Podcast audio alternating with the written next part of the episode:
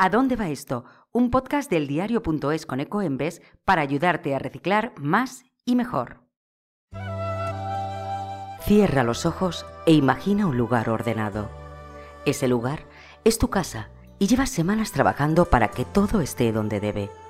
Has colocado la ropa siguiendo un método. Tienes todas las especies en botes de vidrio y le has puesto nombre hasta el papel higiénico. Pero ¿Qué pasa con toda la basura que se acumula debajo del fregadero y que está empezando a colonizar tu casa? Hoy en ¿A dónde va esto? hablaremos sobre cómo almacenar mejor nuestros residuos para darles una segunda vida con el reciclaje y te daremos trucos para mantener a raya tu basura de la mano de una organizadora profesional. Comenzamos, como siempre, con los datos. En España, 4 de cada 5 ciudadanos aseguran tener una media de 3 cubos, bolsas o espacios en casa para reciclar. Cuando pensamos en los que no lo hacen, la falta de espacio es una de las excusas más habituales. ¿Es verdad que no tenemos sitio? Según un informe de Eurostat de 2020, España es el país de la Unión Europea con el mayor porcentaje de población viviendo en apartamentos un 66% frente al 40% del resto de Europa. Aunque nuestros hogares no son los que más residuos generan de toda la Unión Europea, cada uno de nosotros puede llegar a producir 422 kilos de basura al año. Con estos datos nos surge la duda, ¿cómo guardamos nuestros residuos para reciclarlos en un espacio limitado? Para ayudarnos a contestar este enigma, está con nosotros Sanji Kabuti, organizadora profesional y creadora de la empresa Stop Chaos. Hola Angie. Hola, ¿qué tal Tatiana? ¿Cómo estamos?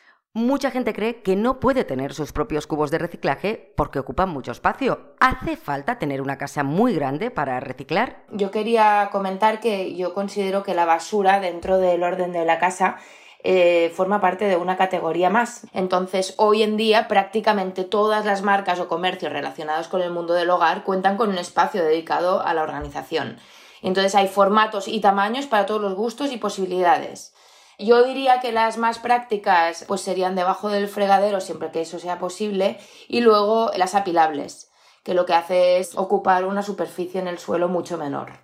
Puede estar también en las zonas de la limpieza por ejemplo, con la parte ecológica, recomendaría cubos pequeños, obviamente, para que no se te acumule y acabe eso cogiendo olor, ¿no? Pero para todo lo demás se puede poner desde en el fregadero, se puede poner en la terraza.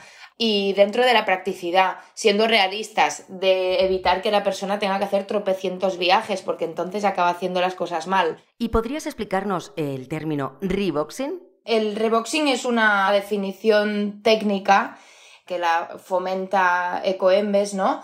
que de la misma manera que el término de unboxing es ahora tendencia en Internet, pues el reboxing vendría a ser la técnica que utilizaríamos de comprimir y de reducir los embalajes para que puedas primero almacenarlos en casa y luego tirarlos en el contenedor donde corresponde de forma cómoda. Es decir, que es muy importante también saber cómo doblar nuestra basura. En primer lugar, ser consciente de que muchas de las cajas que van cerradas van cerradas con un precinto plástico.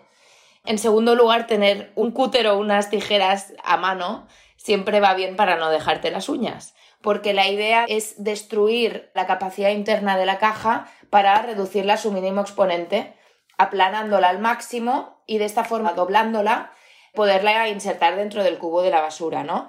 Digamos que todo lo que son las solapas deberían ir mirando hacia arriba porque si las metes hacia adentro ya te están ocupando más espacio, ¿no? Es un poco un Tetris. Recuerda que no solo es importante mantener el orden de nuestra basura en casa, también cuando salimos podemos reciclar sin ocupar. Por ejemplo, si sales de paseo, dobla los envases de tus barritas de snack o guárdalos hasta encontrar un contenedor amarillo. Si quieres saber más sobre cómo y por qué reciclar, escúchanos en todas las plataformas y lee nuestro blog Reciclando a Diario en eldiario.es. Yo soy Tatiana López y esto es ¿A dónde va esto?